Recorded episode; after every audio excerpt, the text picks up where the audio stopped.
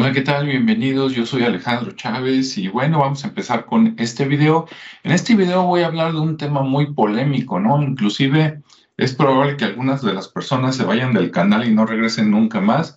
Me estoy arriesgando, pero bueno, ¿de qué vale la vida, verdad? Si no platica uno de las cosas, de las cosas este, que, que, le gustan, que cree o que cree que podrían ser posibles simplemente y considerarlo como una alternativa en lugar de descartarlo como lo hacen la mayoría de las personas.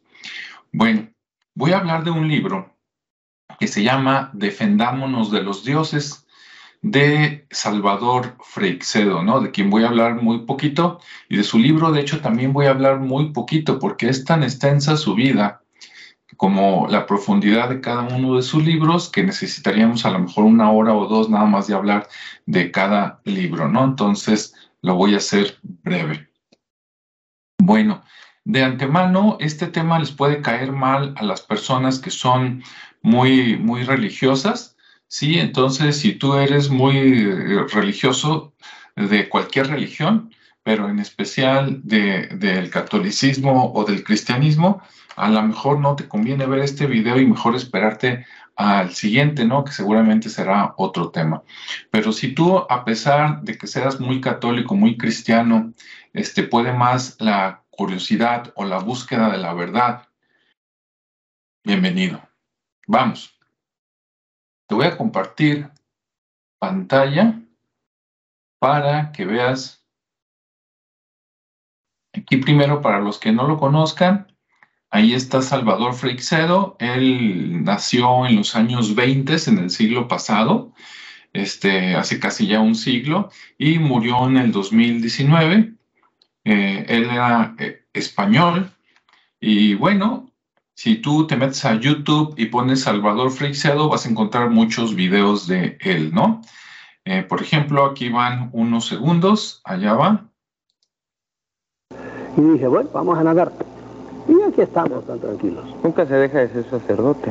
Según la teología, no. No se deja nunca porque hay dos sacramentos que son el bautismo y el, y el orden sacerdotal que no se pueden repetir, que imprimen carácter, como dicen los teólogos. Muy bien, bueno, ahí están nada más unos segundos para que lo conocieras y lo escucharas. Te invito a buscar más sobre él en YouTube, ¿no? La verdad, a mí, además de que eh, se me hace interesante lo que dice, a mí me divierte mucho su manera de hablar, ¿no? Espero que a ti también. Este pequeño video está tomado del canal de Gilberto Marcos, pero tú nada más pones Salvador Freixedo y te va a salir que están muchos canales, ¿no? Desgraciadamente, no sé, a lo mejor por su edad, a lo mejor por otras cosas, él se dedicó más a hacer libros, supuestamente tiene más de 30 libros, que algunos son muy fáciles de encontrar, como este de Defendámonos de los Dioses, mientras que otros no los encuentras ni en Amazon ni en ningún otro lado. Entonces, si tú eres de los suertudos que encuentra un libro de él, este, cuídalo, ¿no? Como, como si fuera este oro. Bien, bueno. Por acá después me sorprendí que hay una página que se llama salvadorfreixedo.com y aquí dice que él nació el 23 de abril de 1923 y que murió el 25 de octubre del 2019, ¿no?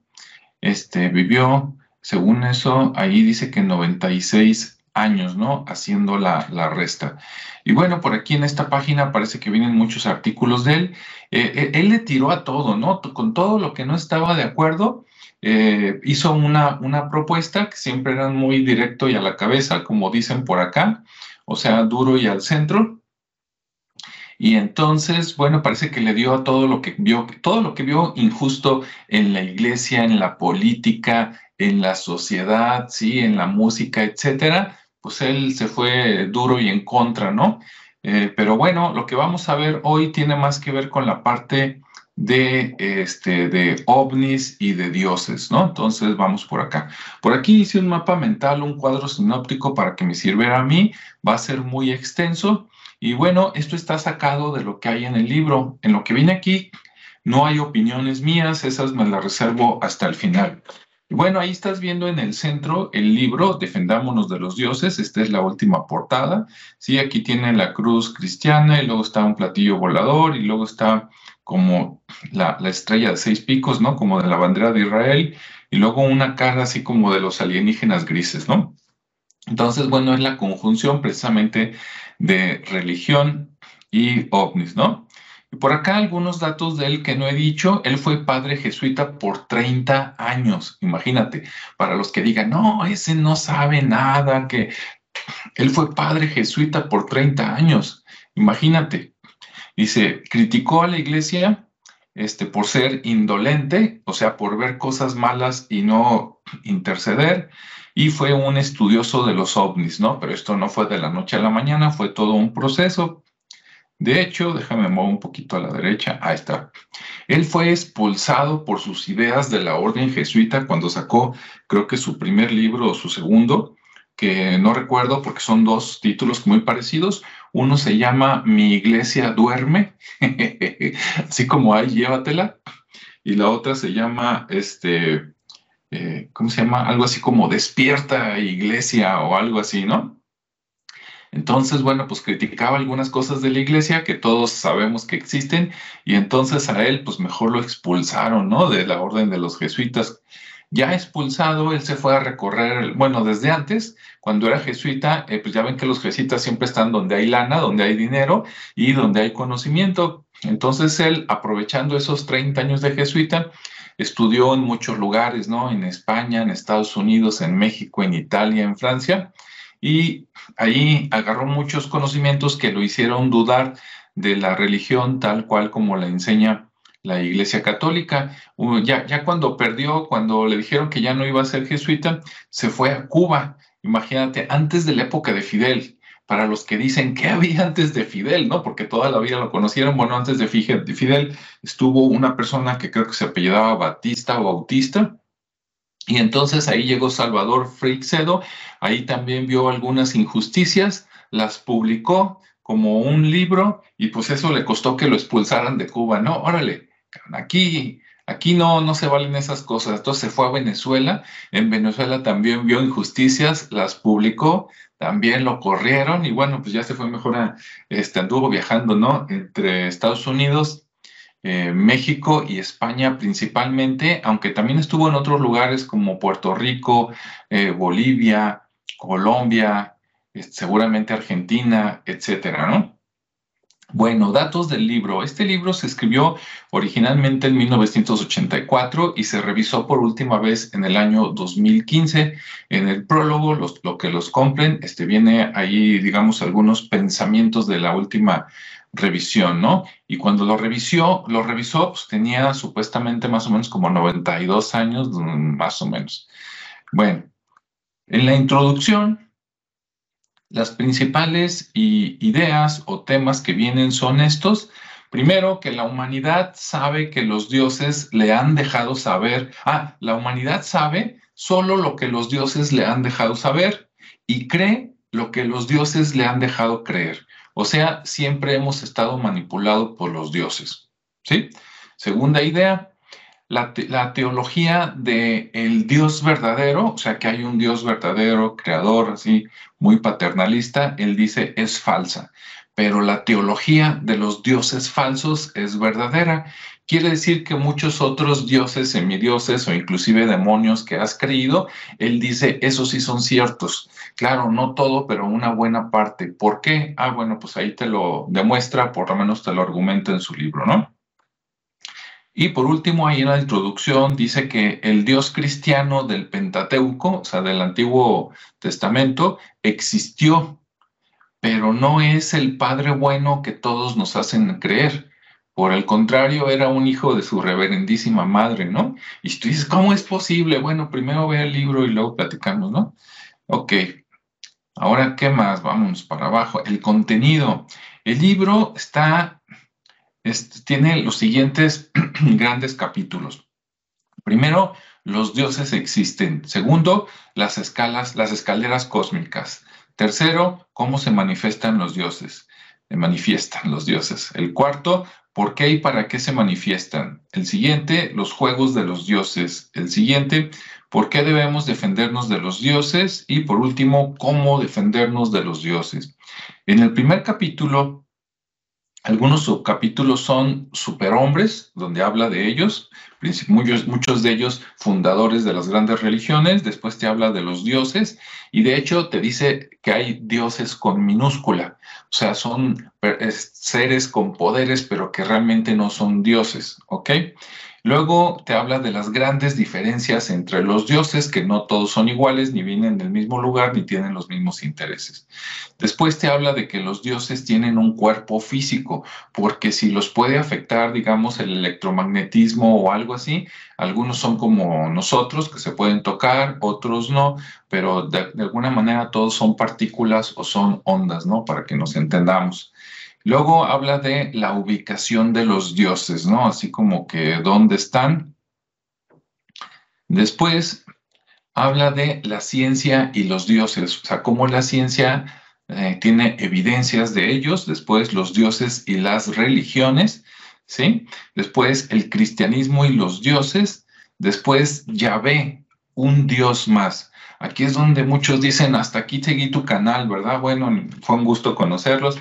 ¿Verdad? Para los que son de religiones donde dicen que Yahvé es la máxima autoridad y es el Dios de dioses, pues aquí Salvador Freixedo a través de sus argumentos dice, no, pues él era uno más de esos dioses menores que realmente no son el Dios grande final y que pues hacía muchas cosas malas, ¿no? Y luego viene mitología y dioses, después viene apariciones subjetivas, así como pregunta, Después viene pruebas históricas, muy interesante esa parte. Después las teofanías se repiten y tú dices, ¿qué es eso? ¿No? Bueno, a final de cuentas era sacerdote, ¿no? Teofanía es manifestación de Dios. Entonces serían como las manifestaciones de dioses que se repiten, luego paralelos entre las manifestaciones de Dios, luego hebreos y aztecas, la similitud entre los dioses hebreos y los dioses aztecas, eh, la teofanía de los mormones, o sea, cómo se parece ahí Dios, y por último, los ovnis como teofanía, o sea, los ovnis vistos este, como manifestaciones de dioses, ¿no? Bueno, nos regresamos, ese es el, el más largo. El otro de las escaleras cósmicas te habla del hombre y el cosmos, diferentes peldaños de escaleras, que es como una evolución, seres extrahumanos, más allá de los humanos, Em, superiores en sus valores morales, cuestionando de que estos supuestos dioses, entidades o extraterrestres, el que tengas mucha tecnología y mucho poder no quiere decir que seas moralmente superior, ¿sí? Ok, luego resumen de sus cualidades, ¿no? ¿Qué cualidades tienen? Y leyes del cosmos. Bien, en el tercer capítulo, cómo se manifiestan los dioses, vienen manifestaciones privadas a ciertas personas, apariciones para un grupo de personas, iluminaciones, ¿sí? Para personas o grupos. Luego viene la escritura automática, ¿qué es esto? ¿Sí? Es como ah, seguir transmitiendo lo que se supone que es verdad, aunque tal vez no lo sea. Luego, mecanismos para captar discípulos. ¿De qué? Pues de los dioses, ¿no? Luego viene contagio psíquico, que es uno de los mecanismos precisamente. Luego cualidades naturales de la mente, incluyendo algunos poderes. Y luego inspiraciones y ayudas a individuos donde dice, mm, sí te ayudan, pero a cambio de, ¿no? O sea, no son tan buenos como tú podrías creer. Luego manifestaciones públicas de esas multitudinarias. Y por último, ayuda a causas, ¿no?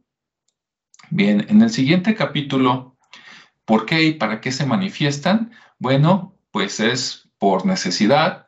¿Cuál necesidad? ¿No? Tienen, ah, pues precisamente, si tienen necesidad de ti, pues no son tan dioses, ¿no?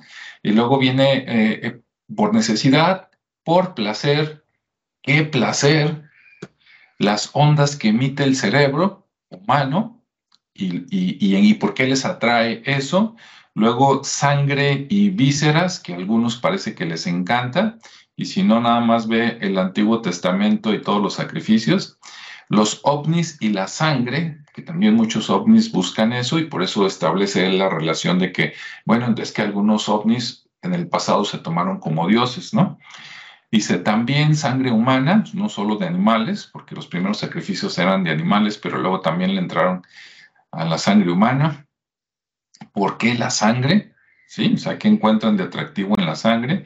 Y luego resumen y explicación de eso de la sangre y qué buscan los dioses. ¿Ok? En el siguiente capítulo de los juegos de los dioses, dice explicación de sus estrategias y algunas de sus estrategias son las religiones para dividir a la gente y manipularla y guiarla, otras son las guerras, lo mismo para dividir y guiar. Las patrias, sí, ah, mi país es el mejor, ¿verdad? Debemos ser los que dominen el mundo. Eh, la diversidad de lenguas, ¿por qué tantos idiomas? ¿Serán todos de origen natural o fue a propósito dividirlos para que no se entendieran. Interesante. Ahí la, el planteamiento de Salvador. Luego también las razas, ¿sí? Que los güeros, que los morenos, ¿verdad? Que etcétera, etcétera. Los deportes también como estrategia de división, a final de cuentas es lo mismo que las guerras, nada más que en lugar de matarse, nada más llegan a los golpes, ¿verdad? Normalmente. Eh, los grandes fuegos, y hablamos de incendios, muy interesante, ahí. Cremaciones de, de vegetales en la Biblia, por ahí viene. Y si tú dices, no es cierto, yo agarré mi Biblia, recordemos que la Biblia que tú y yo tenemos en la casa es una versión súper reducida de la versión reducida de la Biblia. Si tú ves la que tienen los padres en el templo que leen, que es un librote así que no te la acabas, el tuyo no es ni la mitad de lo que tienen ellos y probablemente el que tengan ellos no sea ni la mitad de la versión original que debe de estar bien guardadito por ahí en algún lugar del Vaticano, ¿no? Bueno, después, cremaciones de animales en la Biblia, ¿sí? Matanzas de animales este, a través de fuego y viene un resumen. Bueno, después déjenme atinarle. En el capítulo de ¿Por qué debemos defendernos de los dioses? Habla sobre la operación Rama, ¿sí? Esta organización, manifestación o no sé cómo llamarlo, ¿verdad? De origen por allá en Perú, donde se reúnen para llamar a los extraterrestres y que pues ellos se manifiestan o se aparecen y que algunos son buenos pero otros son malos. Luego, nocivos a nivel mundial. ¿Qué han hecho de malo en todo el mundo esos supuestos dioses, no? Luego, nocivos a nivel social. ¿Por qué? Los malignos ayudan en lo que les conviene. O sea, cuando te hacen un favor, te dan poderes, te dan este, capacidad, te dan dinero, ¿sí? mujeres, etcétera. Es siempre a cambio de algo, porque nada es gratis. Luego, redentores, salvadores y avatares, ¿no? muy interesante. Déjenme atinarle aquí. Ahí está. Ah, ¿Dónde ando? Eh, ah, sí. Pros y contras de las religiones. Principios morales falsos y sugerencia para una nueva moral. Ok. Y por último, en cómo defendernos de los dioses, último capítulo, habla sobre la famosa origen, ¿no? Tipo Adán y Eva de y seréis como dioses, ¿no? Si es que desobedecen y si es que comen del fruto prohibido y cómo lo interpreta él. Después dice una frase clave y por último dice evolucionemos racionalmente y sin miedo y él da más o menos, no recuerdo, entre creo que seis y ocho puntos donde dice, si hacemos esto, nos podemos defender de los dioses, ¿no? Aunque ellos sean más poderosos. Ok, pues todo eso viene en el libro. Si con eso te pareció interesantísimo, bueno, te invito a que lo veas. Si con eso dices, no, esta es una sarta de mentiras, bueno, pues espero por lo menos te divierta. Las ideas principales de todo el libro son las siguientes. Primero, aquí estoy leyendo de derecha a izquierda, siguiendo las flechas, que existen seres más antiguos y más poderosos que los humanos. Segundo, a esos seres se les ha llamado dioses en la antigüedad, por lo mismo, ¿no? Bien, de que son poderosos y todo, y pues dices, ah, son dioses. Luego, estos dioses han manipulado la genética y el comportamiento de los humanos desde hace miles de años, ¿sí? Siguiente, estos dioses gobiernan a través de la manipulación de los gobernantes humanos, ¿sí? A ellos los convencen y les ayudan a que tengan dinero, poder, posición, etcétera, a cambio de manipular a las grandes masas. Siguiente, eh, ¿dónde estamos? Así. Ah, las herramientas de sometimiento que usan ya sea de manera directa o a través de estos gobernantes, son las religiones, las guerras, las patrias y otros, ¿no? Como decía por allá en el capítulo que vimos. Después, que sí es posible defenderte de los dioses, a pesar de todo, y cuando se habla en la Biblia de la gloria de Yahvé, no se refieren a la grandiosidad de Yahvé, sino a la nube en la cual viajaba Yahvé cuando se aparecía. Esto y la definición de un ovni, pues es prácticamente lo mismo, ¿no? Entonces, por ahí va la, la bala para los que les interese.